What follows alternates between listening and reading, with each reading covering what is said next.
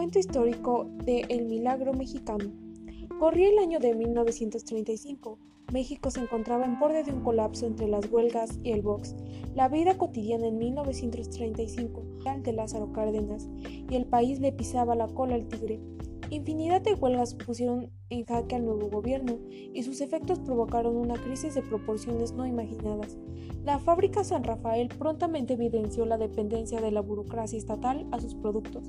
El gobierno no contaba con ni siquiera un triste papel para apuntar recados ni para mandar memorándums. Los aparatos telefónicos que controlaban las compañías Telefónica, Telegráfica Mexicana y Ericsson entraron en un espeluznante letargo. De igual modo, los trabajadores del hierro, los petroleros, así como algunas organizaciones de trabajadores textiles, manifestaron sus inconformidades ante las condiciones laborales y salariales, en el que como las protestas, el sindicato de los panaderos y las tamaleras amenazaron con dejar sin vitales alimentos al grueso de la población.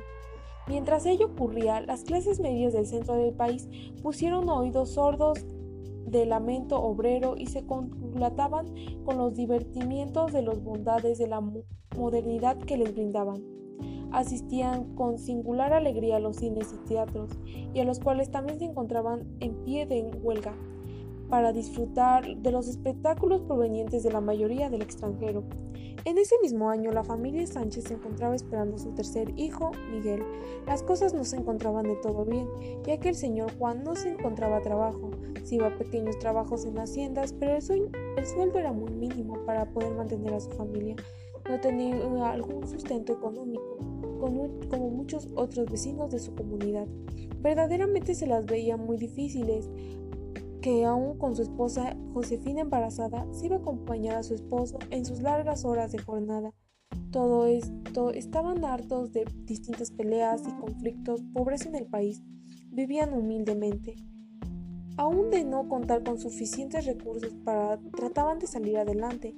Años después, en 1938, llegó una noticia que cautivó y despertó el pánico en todo México. La familia Sánchez, que se encontraba laborando como de costumbre, cuando en toda la radio anunciaban la noticia de que una guerra entre varios países se había desatado muy fuerte y había comenzado una situación brutal.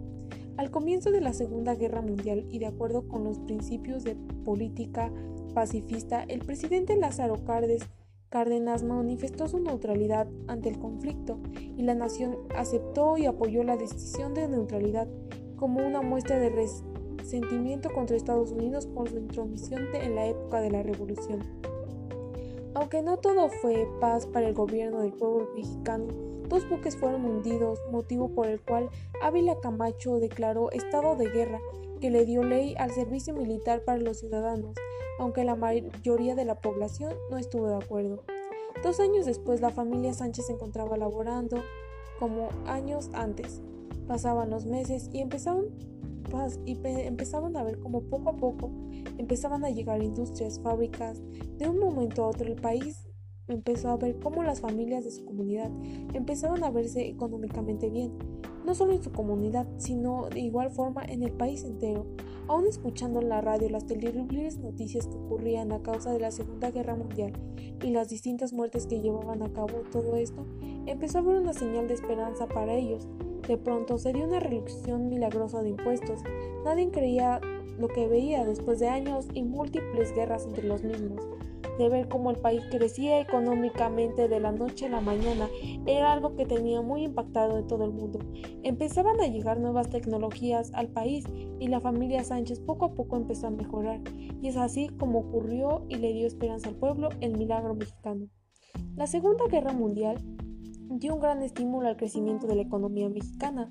De 1940 a 1956, México se dio en México un periodo de crecimiento hacia afuera, basado en el dinamismo del sector primario.